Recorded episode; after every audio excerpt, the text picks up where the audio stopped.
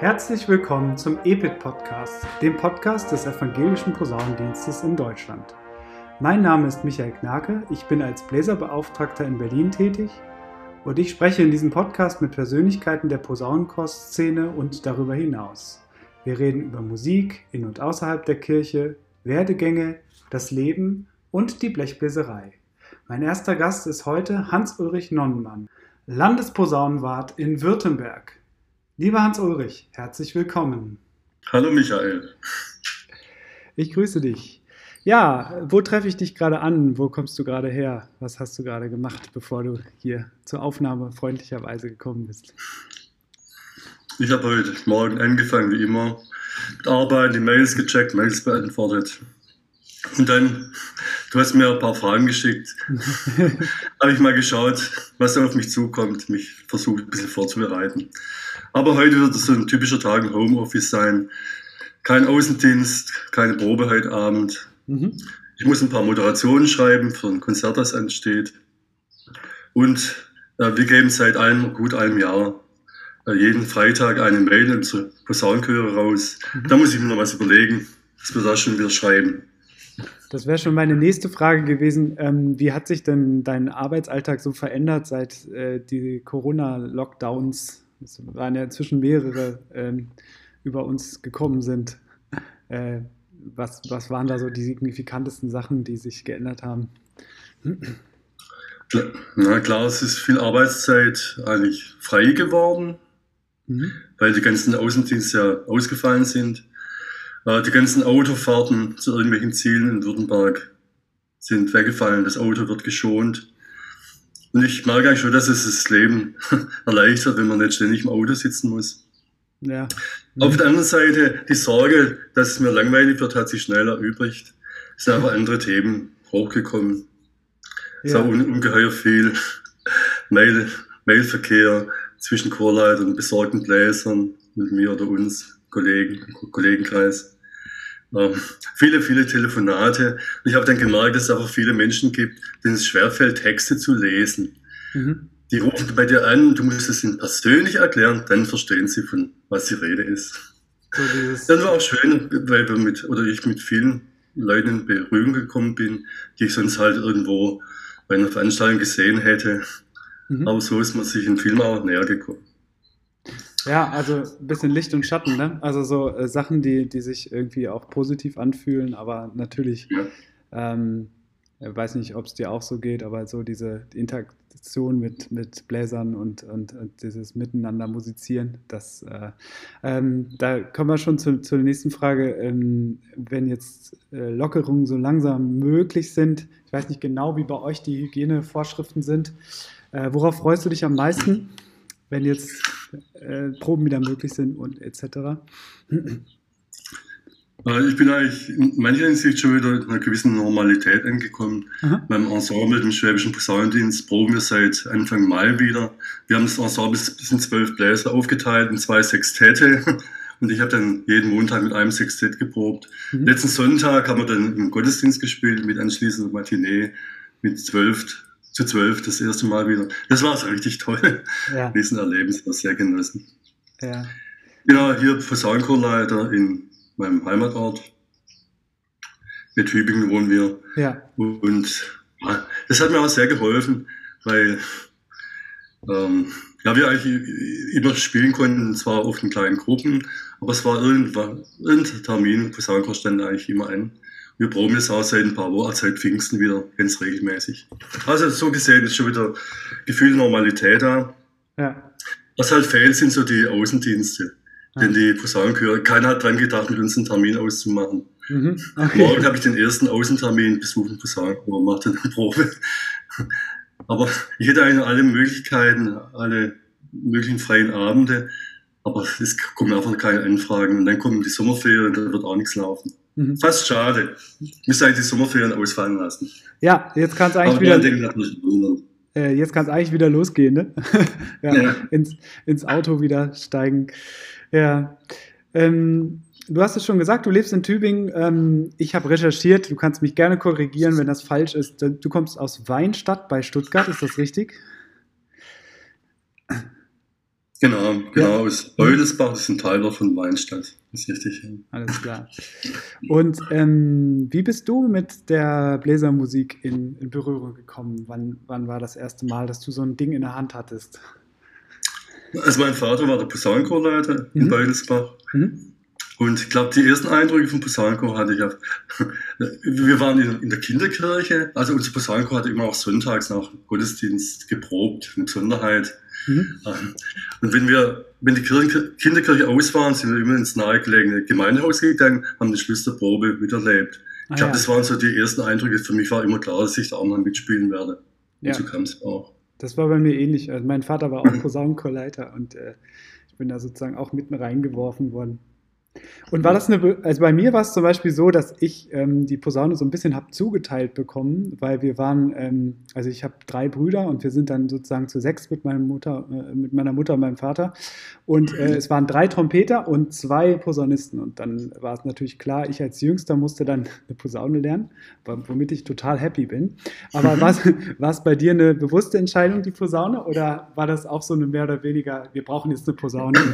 Der Uli lernt jetzt Posaune. Bei uns in der ersten Jugendbläserstunde, es waren zwölf Jugendbläser, man hat dann händeringend Instrumente gesucht ja. und am Schluss ist eine Trompete übrig geblieben. Okay. Weil natürlich die anderen Kinder, die, also mein jüngerer Bruder hat mit mir zusammen angefangen, ja. wir mussten halt die letzten zwei Instrumente praktisch nehmen. Es ist eine Trompete übrig geblieben und ich habe mich vergeblich ein Vierteljahr lang bemüht, aber es ist auch nichts geworden. Mein jüngerer Bruder, der hat so einen typischen Trompetereinsatz, der ist ein sehr guter Trompeter geworden. Mhm. Aber bei mir hat halt nichts funktioniert. Mein Vater hat es gemerkt, er hat dann nach der Nebelaktion einen Waldhorn besorgt. Und auf dem habe ich fünf, sechs Jahre glücklich gespielt. Und erst mit 16 habe ich, ich weiß gar nicht mehr warum, beschlossen, dass ich mir das Posaune beibringe. In äh, Sommerferien habe ich dann Posaune geübt. Und nach den Sommerferien bin ich mit Posaune stolz in Posaunenchor gekommen. Und das Ziel war, dass ich meinen angestammten, meine angestammte Rolle da wieder wahrnehmen kann. Das hat, glaube ich, geklappt. Sehr Aber gut. ich bin ein echter Spätentwickler. Ich habe Posaune ab 16 nie Unterricht bekommen. Meinen ersten Unterricht bekam ich dann nach dem schriftlichen Abi, als ich mal ernsthaft überlegt habe, was ich eigentlich werden möchte. Ja, da, da würde ich gerne dran anschließen. Ähm, also du hast Abitur gemacht und dann äh, hast du danach überlegt, was mache ich jetzt eigentlich? Und dann äh, genau. war irgendwann die Idee, ach, äh, Posaune macht mir Spaß und das mache ich jetzt? Oder wie, wie war das? Ja, ich weiß ja, wie ich es dann den Eltern erzählt habe, dass ich mir nichts vorstellen kann, dass die eigentlich doch in Richtung Musik gehen will. Es war, ich war der Erste in der Großfamilie, der so eine seltsame Idee hatte. Aber meine Eltern haben es unterstützt. Mein Vater hat gesagt, hey, dann muss ich aber wieder Unterricht nehmen. Mhm. Ich hatte zwar Klavierunterricht lange, aber Geigenunterricht ein paar Jahre. Ist alles ein bisschen eingeschlafen gewesen. Mhm. Und dann haben wir gesagt, okay, jetzt brauchst du endlich mal einen Posaunenlehrer. Den habe ich auch bekommen, Professor Richard Zettler in Stuttgart. Das wurde auch später dann mein Prof in der Hochschule. Mhm. Und der hat von Anfang an unterstützt, hat an mich geglaubt und ich dann an mich auch. Es ging dann relativ schnell voran und habe die Aufnahmeprüfung gemacht und dann mit Schulmusik begonnen. Äh, das wäre meine nächste Frage gewesen. Das ist tatsächlich äh, dann eine prägende Figur gewesen, ne? Also dein, dein erster Lehrer und, und dann auch dein Professor an der Hochschule. Ja, hm. dem habe ich wirklich sehr viel zu verdanken. Ja. ja. Also quasi äh, so das Einmaleins und noch mehr des Posaunenspiels, des Studiums und ähm, ja. Und ähm, ja, du bist ins Studium gegangen und hast erstmal ähm, überhaupt erstmal eine Musiklaufbahn und ähm, hast es dann studiert. Ähm, in Stuttgart und Mannheim, wenn ich das richtig, richtig äh, ja. recherchiert habe. Ähm, ja, wie, äh, nimm uns doch vielleicht mal kurz mit in dein Studium. Wie war das so? Äh, du hast gesagt, du bist, warst der Erste aus deiner, aus deiner Familie, der, der Musik studiert hat. Ähm, was ist dir da so in Erinnerung geblieben? Wie, wie war das damals? Gut, es war dann einfach Fakt. Der Uli studiert Schulmusik. Mein jüngerer Bruder und Michael, der hat dann ein Jahr später das gleiche gemacht. Ah, ja. Der ist Musiklehrer geworden. Mhm. Ähm, Schulmusik, das, äh, ich habe mich dafür entschieden, also nicht für ein Posaunenstudium. Mhm. Erstens war ich nicht so gut auf der Posaune damals. Und alle haben mir geraten, hey, äh, machen möglichst breit gefährtes Studium. Ich glaube, das war für mich auch richtig. Ich habe das sehr genossen, mhm. die Vielzahl an Fächern, die man als Schulmusiker ähm, studieren muss. Manchmal ein bisschen belastend, weil man keinem Lehrer so richtig gerecht wird. War für mich schon toll, man hat sich in verschiedensten Fächern aber weiterentwickeln können. Mir hat dann Musikgeschichte unheimlich Freude gemacht, das habe ich schnell gemerkt. Und als Schulmusiker brauchst du ja ein zweites Fach. Mhm. Ich habe eine Weile Geschichte studiert, das aber bleiben lassen, weil es zu meiner Zeit in Stuttgart die Möglichkeit gab, Musikwissenschaft als Beifach zu studieren. Ah, das war schön einfach, habe ich dann gemacht. Mhm. Bin aber dadurch auch ein Fachidiot. Also in der Schule hätte ich halt nur Musik unterrichten können, was mich dann zu Zeiten auch ein bisschen geängstigt hat. Und, genau. Mhm. Und ähm, dann war das in der Schule, im Schulmusik ja. so, dass, dass ähm, wie viel Zeit war für, für so Instrumentalunterricht? Also ähm, in der Woche dann wahrscheinlich ein bisschen weniger als im, im künstlerischen Studium, ne? Weil du hast ja einen ganzen Haufen Fächer noch nebenher gehabt dann und so weiter.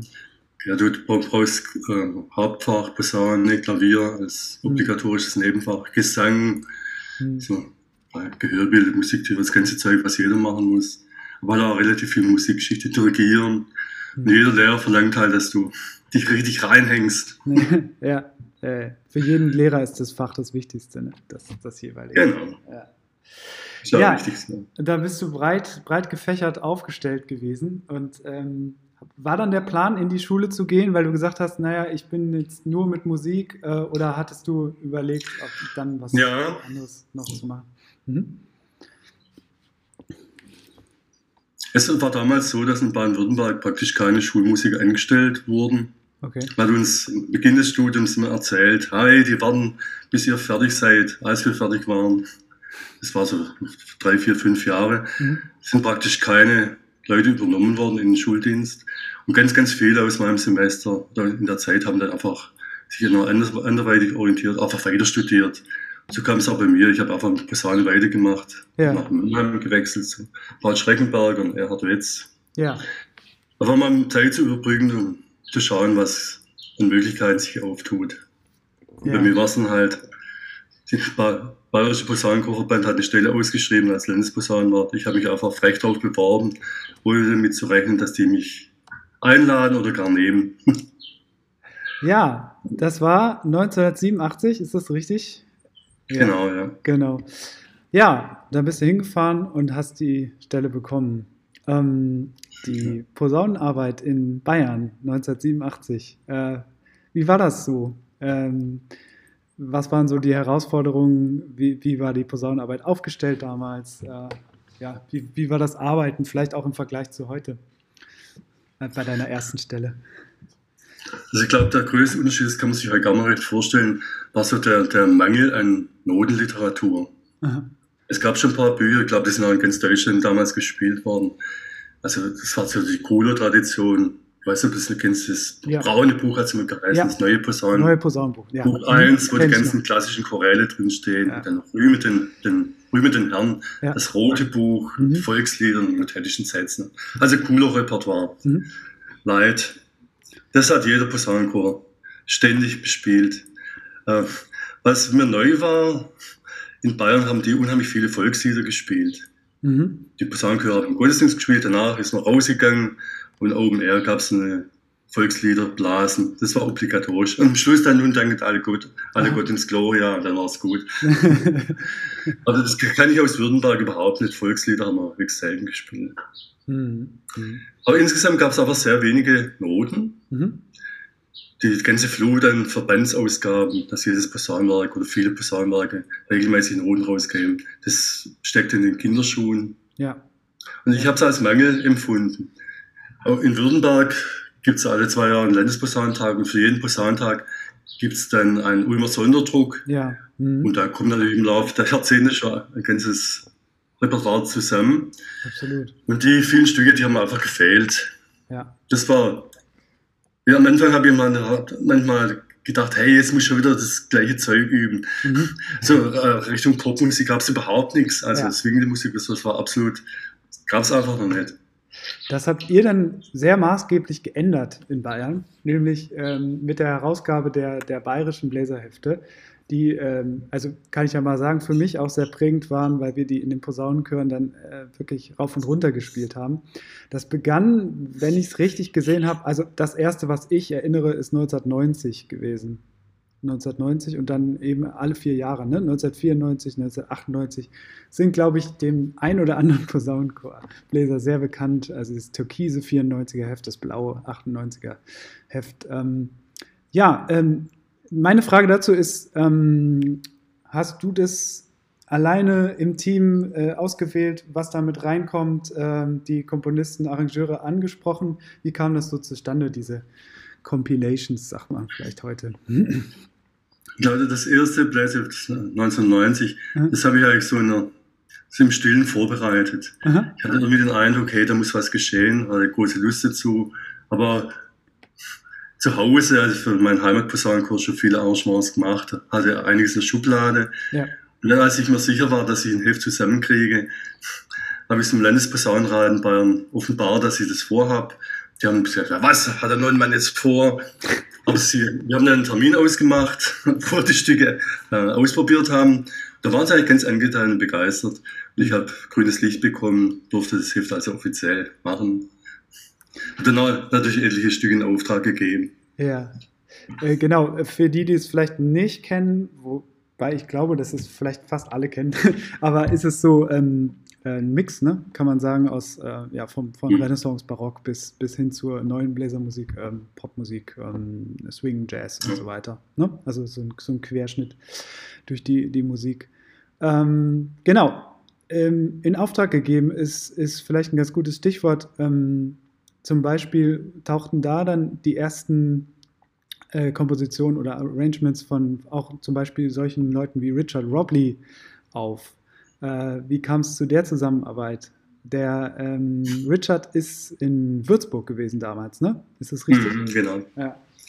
Der Dieter Wendler ist dann mein Nachfolger in Bayern geworden ist mhm. als Landesposaunenwart, mhm. ähm, hatte den Richard Robley als Lehrer in Würzburg. Mhm. Und ich kenne eigentlich für den Richard Robley gar nichts, ich habe den gar nicht gekannt. Aber der Dieter hat eines Tages ein paar Stücke von ihm mitgebracht und die haben wir dann in die Blasmusik, äh, das Bläserheft mit aufgenommen. Also es war ganz dieses Verdienst. Ja. Als er bei uns angefangen hat im Bayerischen Verband, haben wir schnell gemerkt, was der Mann drauf hat und wir haben die Hefte eigentlich auch, auch gemeinsam gemacht. Ja, Genau, also wie kann ich mir das vorstellen? Dann äh, sitzt man sich zusammen und ich habe das und das Stück und äh, das nehmen wir noch mit rein und äh, so, ne? Also das, dass man sich genau. einfach so ein bisschen ja. austauscht und genau, dann gibt es irgendwann die finale Entscheidung, das und das kommt ins, ins Stück mit rein. Ja, ähm, und nach dieser sehr erfolgreichen und äh, sehr verändernden äh, Arbeit in, in, in, Bayern mit vielen Innovationen bist du dann 2000, äh, wenn ich das richtig äh, sehe, zum evangelischen Jugendwerk in Württemberg gewechselt. Äh, da ist die Posaunenarbeit in Württemberg angesiedelt. Ähm, ja, äh, war das eine Entscheidung zurück in die Heimat oder, oder was, was hat dich bewogen, diesen, diesen Wechsel damals zu machen? Es waren auch äh, familiäre Gründe. Aha. Wir hatten damals vier Kinder, vier Töchter. Ja. Und die waren oft auf die Großeltern angewiesen. Das war eine Riesenfahrerei ja. aus äh, Stutt Stuttgarter Großraum nach Nürnberg immer. Ja. Klar, zurück zur Familie, zur Großfamilie war schon ein wichtiger Aspekt. Aber ich war da Anfang 40 und, oder um die 40 rum. Und im Alter überlegt man sich eigentlich schon, ob man jetzt sich nochmal beruflich verändern mhm. wird. Wenn ich in Bayern geblieben wäre, wären es, glaube ich, 38 Jahre geworden. Das ist schon eine arg lange Zeit. Dass mal überlegen, ob man es den Menschen zumuten muss. ja. Aber ich hätte mich, glaube ich, nie auf die Stelle in Württemberg beworben, mhm. äh, wenn es nicht irgendwelche Zeichen gegeben hätte. Die württembergischen Kollegen haben dann gesagt, naja, das ist wahrscheinlich intern besetzt, ich will da wirklich nicht zwischenfunken. Mhm. Aber dann kam der Fachausschuss, Fachausschuss, Fachausschussvorsitzende mhm. aus Württemberg als Headhunter angereist und hat mich praktisch abgeworben. Das war wirklich so. Ich habe das als Zeichen von ganz oben gesehen und dachte, ja. okay, du riskierst das jetzt. Und da war das. Ich habe es aber nicht bereut. Es war eine gute Entscheidung. Ja. Ja, und seitdem wirkst du im Württemberger Raum. Ähm, ich habe gerade schon gesagt, das ist ein bisschen andere Struktur ne, als, als andere Posaunenwerke, dass es ans ähm, evangelische Jugendwerk angesiedelt ist, EJW. Ähm, kannst du da kurz was zu sagen? Ähm, Gibt es da Vorteile, das, das mit der kirchlichen Jugendarbeit zu verbinden, aus deiner Sicht? Ja, EJW heißt Evangelisches Jugendwerk in Württemberg. Das mhm. EJW ist von der Landeskirche beauftragt, Jugendarbeit im Sinne der Landeskirche auszuführen, aber ganz selbstständig, als selbstständig im Auftrag der Landeskirche. Aha. Das ist das Motto. Und aus historischen Gründen äh, war die Posaunenarbeit immer im EJW oder mhm. der Vorläufer mhm. der Organisation. Das mhm. war der Evangelische Jungmännerbund. Okay. Einer der Sekretäre von dem, das war der ähm, ja, der erste Landesposaunenwart in Württemberg, der Hermann Mühleisen. Ja. Der war, war Jugenddiakon, man hat ihm dann die Aufgabe in der Posaunenarbeit übertragen und wir sind dann einfach in der Organisation geblieben. Okay. Es hat soweit alles gepasst und bisher hat sich niemand dran gemacht, das da auszulösen. Ja. Wir sind im evangelischen Jugendwerk so ein Arbeitsbereich unter ganz vielen, liegen auch ein bisschen quer. Das EJW kümmert sich eigentlich um die Kids und Jugendliche zwischen, junge Erwachsene zwischen 8 und 27. Mhm. Bei uns geht es halt von 8 bis 88 oder 98. Das ist ein bisschen andere genau. Struktur, ja. Also wir liegen schon quer. ja. Aber es war sehr inspirierend, so ja. Eindrücke zu kriegen, was die Kollegen, die sich um unterschiedliche Sparten der Jugendarbeit kümmern, alles treiben. Kann man ja. schon ziemlich profitieren.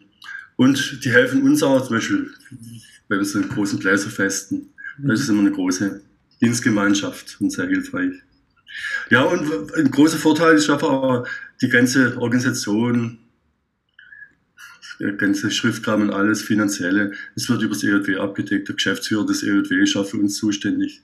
Wir haben vollkommen freie Hand, uns musikalisch zu verwirklichen. Es gibt keine musikalische Fachkompetenz im EJW bei unseren Chefs. Solange wir nicht ganz komische Sachen machen und auffällig werden, genießen wir ein sehr großes Vertrauen. Also maximale Freiheit. Das klingt doch toll, ja. Ähm, du hast selber viel arrangiert und, und äh, tolle Kompositionen äh, veröffentlicht. Ähm, gibt es was, wo äh, du dich gerne daran äh, zurückerinnerst, beziehungsweise ähm, so eine, eine Komposition oder ein Arrangement, äh, auf das du stolz bist oder was du sagst, das ist gelungen? Sehr gut gelungen. Also es ist richtig toll gefallen mir ähm, etliche Arrangements, die ich halt für mein Ensemble, den Schwäbischen Posaunendienst gemacht ja. habe. Mhm. Ich habe so äh, nahe, ziemlich gleichbleibende Struktur entwickelt. Ich mache nur zwölfstimmige Arrangements, vier Trompeten, mhm. dann Horn-Section, Flügelhorn, Horn, Euphonium, Tuba und dann vier Posaunen. Da habe ich halt unheimlich viele Klangmöglichkeiten. Mhm. kann ganz unterschiedliche Klangfarben arrangieren. Ja. Aber klar, das hört man halt, wenn man unsere Konzerte besucht. Das heißt, wir haben ja schon zwei CDs aufgenommen, da kann man es auch ein bisschen hören wenigstens. Aber es ist nichts veröffentlicht. Kann, kann man vielleicht empfehlen. Schwäbischer Posaunendienst. CDs kaufen. Nein, ich möchte jetzt gar nicht Werbung machen. Aber so an den äh, Arrangements, die veröffentlicht worden sind, ja, ich habe, glaube ich, schon ein bisschen Schwerpunkt so in der Barockmusik. Mhm.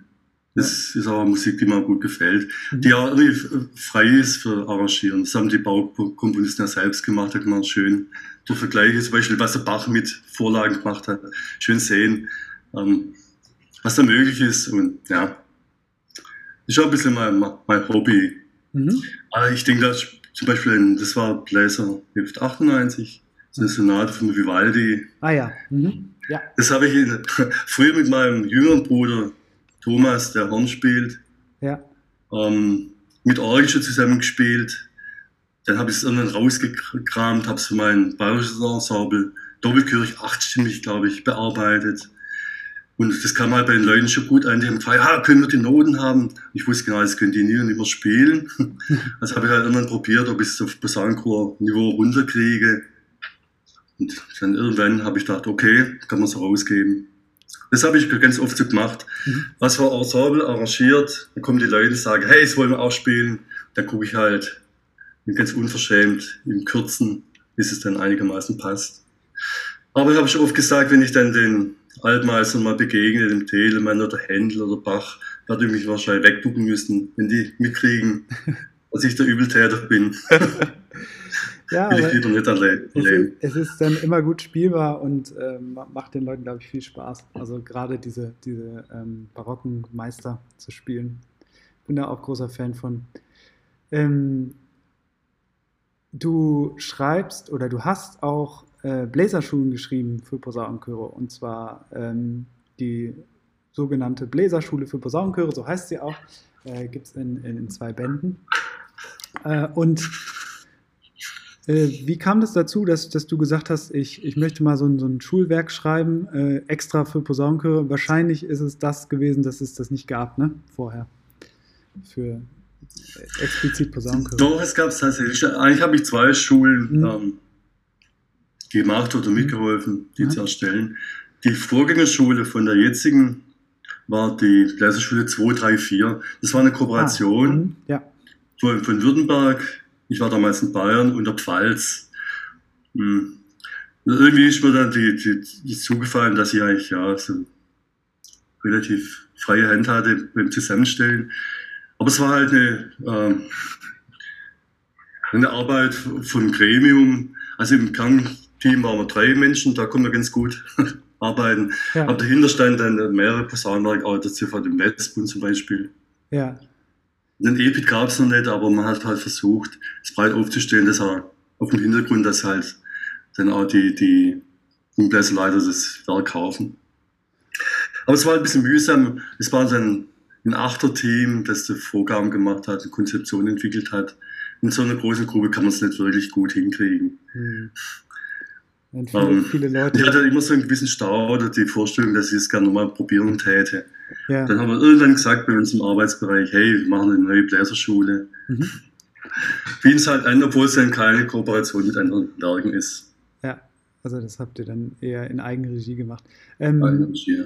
Was auffällt, also was ich super gut finde, ist gerade für Bläserinnen, die noch nicht so mit Noten äh, sich ähm, auf auf dem positiven Weg befinden. Ähm, es gibt äh, zum Anfang so eine, so eine grafische Notation, ja, also mit so diesen Schlangenlinien. Die Leute, die die Schule kennen, die wissen, was ich meine. Ähm, wie, wie bist du darauf gekommen? Hast du das selber entwickelt? Ähm, mit diesen, also die Tonhöhen werden sozusagen in, in Linien angezeigt und darüber stehen die Griffe und drunter stehen die Züge. Und das finde ich sehr simpel und sehr gut, also zum, zum Lernen. Ja, der Hintergrund war, dass wir halt mal feststellen, wenn du jetzt eine Jugendleise-Gruppe hast, ähm, ist es so, der eine, der schafft das, das F, das, äh, also das kleine mhm. F oder, oder, ja. oder eingestrichene F, mhm. der kommt nicht so hoch rauf, ja. der andere kommt nicht zum tiefen B runter, das macht eigentlich Sinn, mit den Naturtönen des Instruments anzufangen. Ja. Und das ist letztendlich mit dem, äh, mit dem Raum zwischen dem tiefen B und dem F drüber, als mhm. Fünftonraum. Ja. Dann allmählich die B-Dur-Tonleiter. Mhm erarbeiten und so weiter und so fort. Aber wenn du keine gemeinsamen Töne kriegst in der Jugendklasse-Gruppe, kannst du aber sinnvoll nichts zusammen machen. Und so sind wir halt draufgekommen, okay, wir müssen solche grafisch, äh, grafische Übungen machen, solche Röhrenübungen. Da kann jeder mit dem Naturton anfangen, den er schafft. Ja, ja. Und ja, nach einer gewissen Zeit, nach einigen Wochen, müsste es, ist das Ziel, dass halt jeder auf Knopfdruck ein tiefes B oder ein F drüber spielen kann. Mhm. Und dann kann man weitermachen mit dem Kapitel 2, wo es dann notierte Töne gibt. Genau. Ja, ich finde. Wir haben auch schnell gemerkt, mit den grafischen Notationen kommst du nicht arg weit. Es wird schnell so kompliziert, dass kein Mensch mehr durchblickt. Da haben wir auch schnell die Finger davon gelassen. ja, aber ich finde es, wie gesagt, äh, für den Anfang immer gut. Also, das so zum Reinkommen, dass man nicht sofort alles gleichzeitig lernt, sondern so nach und nach. Ja, ähm, lass uns noch ein bisschen über die, die, ähm, dieses unglaubliche Ereignis, was es immer in Ulm gibt, alle zwei Jahre äh, reden. Und zwar ist es in Nicht-Corona-Zeiten so, dass ähm, es den Ulmer Bläsertag gibt und, äh, oder Ulmer Posaunentag, ich glaube, so heißt er äh, offiziell. Äh, und da kommen, ähm, kann man, glaube ich, sagen, das größte Musikensemble der Welt zusammen. Jedenfalls wurde das mal so genannt. Und zwar so um die 9000 BläserInnen. Äh, und es ist ein, ein Riesenspektakel, äh, alle zwei Jahre. Ähm, ja, was muss man da alles an Logistik übernehmen? Wird euch da was abgenommen? Plant ihr das alles komplett selber? Wie, wie macht man so ein, so ein Riesenevent? Aber das Jugendwerk Ulm, Bezirksjugendwerk Ulm und der CVD Ulm sind sehr stark, gibt es ein paar Hauptamtliche und viele, viele Ehrenamtliche. Und die haben eine ganz tolle Struktur.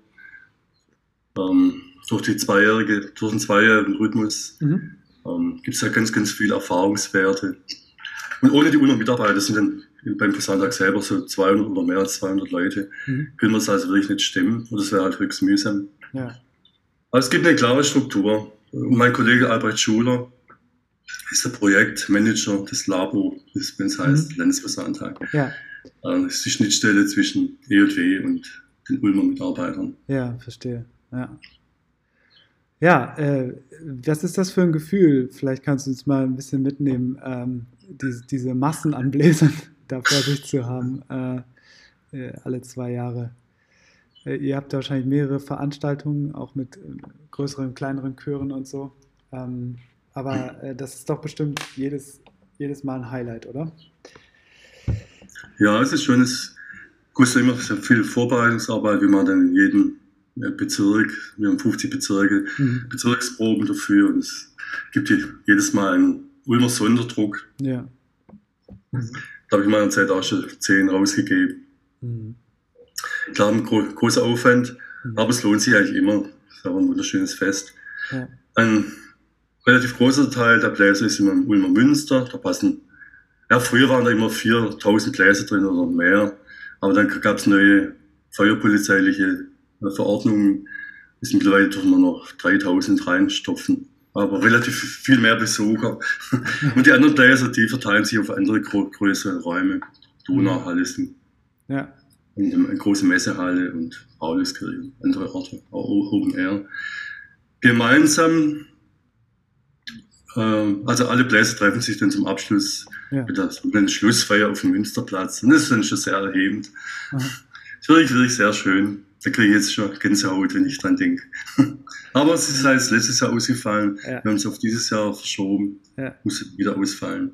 Ja. Das heißt, wir planen halt ein, ein, Sparprogramm. Ihr habt ein Ersatzprogramm, genau, da wollte ich jetzt drauf kommen, mhm. ähm, geplant. Und zwar Posaunentag im Land nennt sich das, am 4.7. Ähm, und das soll dezentral stattfinden, wenn ich äh, das richtig verstanden habe. Ne? Also an verschiedenen ja. Standorten in den in euren Bezirken? Wir haben lange den Posaunentag in, im Stadion in Ulm geplant. Aha. Hatten dann mit dem OB von Ulm im März oder wann nochmal eine Sitzung, wo wir gesagt haben, hey, das macht keinen Sinn. Das war gerade Anfang der dritten Welle. Mhm. Und da haben wir gesagt, hey, dieses Jahr wird es einfach nichts. Ja. Und dann ist die Idee halt geboren, dass wir sagen, okay, dann macht nach Möglichkeit zu Hause in eurer Ortsgemeinde irgendwas Besonderes. Also es reicht uns nicht, dass ihr im normalen Gottesdienst mitspielt, wie gewohnt, sondern es soll einfach ein Gottesdienst werden, äh, wo ihr nicht nur musiziert, sondern euch auch in der Liturgie und inhaltlich anders als sonst beteiligt. Das ist also dieser Posaunentag im Land. Mhm. Es ist allerdings alles ein bisschen anders gekommen, als wir es uns erhofft hatten. Es hat ja ewig gedauert, bis die Posaunenchöre wieder mit den Proben anfangen konnten. Ja ist bei uns seit Pfingsten wieder möglich, aber es dauert halt eine Weile, bis es wieder anläuft. Mhm. Ja. Aber wir haben schon etliche Chöre zusammen, die dann am 3. oder 4. Juli was Besonderes zu Hause machen wollen. Ja, und äh, der nächste reguläre Ulmer Posaunentag findet dann nächstes Jahr statt oder in zwei Jahren? Davon bin ich eigentlich ausgegangen. Klar, wir verschieben nochmal ein Jahr. Ja. Das hat aber dann der Fachausschuss äh, anders beschlossen, okay. weil die Ulmer Mitarbeiter gesagt haben, hey, das, wir planen jedes Jahr für, für nichts, das können wir unseren Leuten immer zumuten. Okay. Aber wir haben jetzt gesagt, nächster Sonntag findet 2023 statt. Okay, okay, dann in, in zwei Jahren kann man sich drauf freuen. Ja. Äh, es gibt eine Neuerscheinung, nämlich eure Bläsermusik 2021. Es ist so ein lila Heft. Ich habe es auch schon, ähm, finde es auch wieder einen sehr gelungenen Mix aus den äh, schon erwähnten, also vom Barock, Renaissance bis hin zum, zur, zur modernen Musik. Ähm, aus äh, geistlicher und weltlicher Musik, eine Kombination. Ähm, kannst du vielleicht drei Werke nennen, über die du dich besonders freust oder die, die du ähm, super findest, dass die in dem Heft drin sind? Es muss ja nicht sagen, hey, es ist alle. alles gleich und gut. Aber äh, so richtig äh, gefreut habe ich mich über Michael Schütz, der so eine Gerechtigkeit vertont hat. Ja. Das finde ich sehr, sehr gelungen. Ja. Da gibt es einen jungen Kantor aus Württemberg, der ist für die C-Ausbildung äh, zuständige, also C-Ausbildung in Richtung Pop zuständige in unserer Landeskirche. Der Urs Bicheler, Verleih uns Frieden, mhm. lediglich. Da gibt es diese neue Melodie von Matthias Nagel, die er kombiniert hat mit der uralten Melodie von Martin Luther. Mhm. Das finde ich ein ganz starkes Stück, das gefällt mir sehr gut. Ja. Und dann hat mich sehr gefreut, dass das Stücke von Jakob de Haan äh, doch noch reingekommen sind. Das Problem heutzutage ist ja, du, äh, du, du, du bestellst Stücke oder findest Stücke, arrangierst Stücke. Wir haben zum Beispiel äh, Richtung Filmmusik einiges äh, arrangiert gehabt, mhm. aber es ist nichts genehmigt worden. Ah, und so äh, stand es auch um die Stücke von Jakob de Haan, mhm. der für die deutschen Rechte zuständige Verlag hat das abschlägig beschieden. Nee, ihr kriegt das, die Stücke nicht. Da habe ich die Frechheit besessen, habe dem Jakob de Haan einen Brief geschrieben. Mhm. Also auf Deutsch, da hat er jemand übersetzt und ihm geschickt. Und er hat dann postwendend bei seinem, bei dem Verlag angerufen ja. und auf einmal haben wir die Rechte bekommen. Das hat mich einfach total gefreut. Ah, super, ja. ja dass die Komponisten doch noch was zu sagen haben. Ja. Ich habe dann überlegt, ob ich dem John Williams auch eine Mail schicke. Ja. Habe ich aber dann bleiben lassen. ja. Ja, das ist so super, dass das äh, dann, wenn man so diesen persönlichen Weg geht, dass das auch noch klappt äh, und äh, nicht äh, die, ähm, das daran scheitert. Das wäre ja schade gewesen. Ja, äh, du hast schon zwei, dreimal den Schwäbischen Posaunendienst äh, erwähnt, dein Ensemble, was, was du leitest und mit dem du musikalisch arbeitest. Ähm, ich wollte einfach mal fragen, äh, wann seid und wo seid ihr wieder zu hören? Gibt es schon Konzerte, die ihr habt in der nächsten Zeit? Wir können uns eigentlich alle hören, mhm. denn wir werden am 3. und 4. Juli in Ulm, im Ulmer Münster, mhm. Äh, zweimal spielen. Abends, am Samstagabend, habe ich ein Konzert, das heißt Münstermusik. Mhm. Ähm, und am Sonntag wird dann ein Gottesdienst übertragen ab 11 Uhr bei Bibel TV. Ah. Aber beide Veranstaltungen werden dann auch bei YouTube halt abrufbar sein. Sehr gewisse gut. Zeit. Darauf haben wir jetzt geprobt und hatten einen Pro Probelauf letzten Sonntag, da haben wir im Gottesdienst gespielt mit anschließender Matinee. Da haben wir gemerkt, was wir alles tun müssen, bis es in Ulm richtig gut wird. Genau, aber der Posaunendienst ist halt eine große Konstante in meinem Berufsleben. Wir haben ja. 14-tägig Probecamp, ja 15 Konzerte pro Jahr. Ja. Ich kann mich da schon einfach als Dirigent und als Leiter austoben. Es ist schon toll, wenn man so eine Gruppe haben kann. Ja. Die Gesangproben Proben halten, Lehrgänge machen. Ist natürlich auch wunderbar, aber mhm. so in musikalischer Hinsicht ist es eine andere Herausforderung. Ja. Wenn man dann auch so eine gute Gruppe leiten darf. Kannst du entwickeln, formen und äh, ja, dich austoben, ja. wie du schon gesagt hast. Ja, sehr schön. Ähm, ich habe noch eine Frage so zum Abschluss und zwar ähm, erstens, was wünschst du dir für die Zukunft, für dich persönlich und B, zweitens für die Bläserinnen in den Posaunenchören? Also vielleicht erstmal ja, persönlich. Persönlich, ja. Ich bin jetzt 63 geworden kürzlich und habe noch drei Berufsjahre vor mir. Mhm. Ja, und ob das nicht unbescheiden klingt. Für mich wäre es halt toll, wenn ich nur drei einigermaßen normale Berufsjahre hätte. Also ohne Corona, Arbeit, wie ich es gewohnt bin, wie ich es einfach leidenschaftlich gern tue. Die, die Aussicht auf den Ruhestand erfüllt mich derzeit noch ein bisschen mit, mit Unruhe, mit Sorge. Ja. Ich merke dann schon, dass die Posaunenarbeit einfach so ein total wichtiger Bestandteil meines Lebens ist. Ich weiß genau, dass dann auf einen Schlag von heute auf morgen ganz, ganz viel wegfällt. Mhm. ist klar, dass ich das vorbereiten muss. Mhm. Ähm, klar, Familie ist da, mhm. Freundschaften und sonstige Aufgaben, aber ich muss mich darauf vorbereiten. Ja. Ähm, ich versuche jetzt eine Orgel zu lernen. Ah, okay. Das ist ja so eine Heimorgel. Vielleicht ein Projekt mal. für den Ruhestand. Aber das ist total mühsam, das hätte ich nie gedacht. Oder nur ein Viertel, halbes Jahr Klavier spielen kann ich ja einigermaßen ordentlich. Ein Pedal dazu kann nicht so schwer sein. Aber mit über 60 sowas Neues noch im Kopf zu kriegen, das hat sich als höchst mühsam herausgestellt. Aber das ist eines meiner Ziele, dass ich mal in Gottesdiensten orgeln kann. Sehr gut. Vor allem in ein paar Jahren wieder, ob ich es geschafft habe. Ja, das mache ich. Wir machen nochmal ein genau. Interview in ein paar Jahren und dann komme ich auf die Orgelfrage zu. Oh ja, nee. okay. Und für, die, und für die Bläser und Bläserinnen in den Posaunenchören hast du dann einen Wunsch äh, oder irgendwas? Also ich hoffe, dass wir aber dass die Corona-Zeit sich ihrem Ende zuneigt und wir wieder schnell zurückkommen. Mhm. Mhm. Viele Chorleiter haben einfach riesen Sorge, ja. dass viele Bläser auf der Strecke bleiben. Das ist auch sehr realistisch, wenn man an die alten Bläser denkt, die eh schon immer gesagt haben, na, ich weiß, ich muss langsam mal kürzer treten oder aufhören.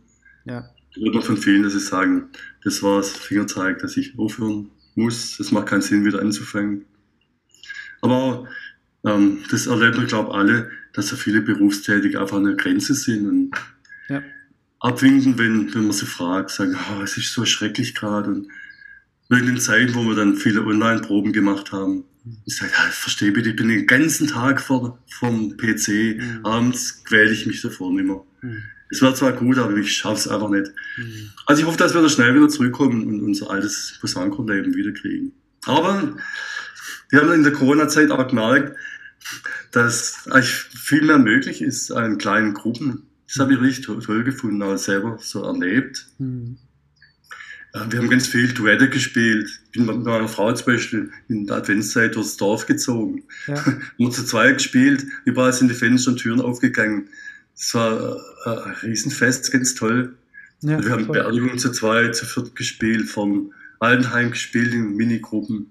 Ja. Auch viel mehr in Gottesdiensten gespielt, halt nie mit dem ganzen Chor. Mhm. Sonst fragst du immer, hey, haben alle Zeit? Wenn zu viele nicht Zeit haben, denkst du, ah, es ist zu viel, lass uns lieber bleiben. Mhm. Aber jetzt, ich habe immer genügend Bläser gefunden, die mitgemacht haben. Ja. Das ist jetzt natürlich nicht die Aktivitäten des gesamten Chores, mhm.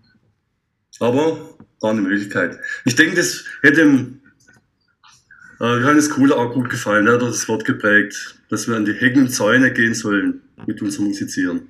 Ich glaube, das ist sehr viel passiert. Das ist sehr viel passiert ne, in der Corona-Zeit. Ja. Genau das. Ja. ja. Ja, vielleicht können wir das ein bisschen diesen Geist beibehalten, dieses sehr aktive von Einzelnen äh, und das dann wieder in die Gruppen tragen. Das wäre doch ja. schön. Lieber Hans-Ulrich, vielen Dank für deine Zeit und für das tolle und inspirierende Gespräch. Vielen Dank. Ich danke dir. Ja, das war er, der erste Podcast mit Hans-Ulrich Nonnmann. Ihr dürft gespannt sein, wer beim nächsten Mal mein Gast sein wird.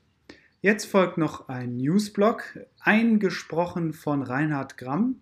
Er ist Landesposaunenwart im Bezirk Stade und auch im Öffentlichkeitsausschuss und Chefredakteur des Posaunenchor-Magazins. Viel Spaß!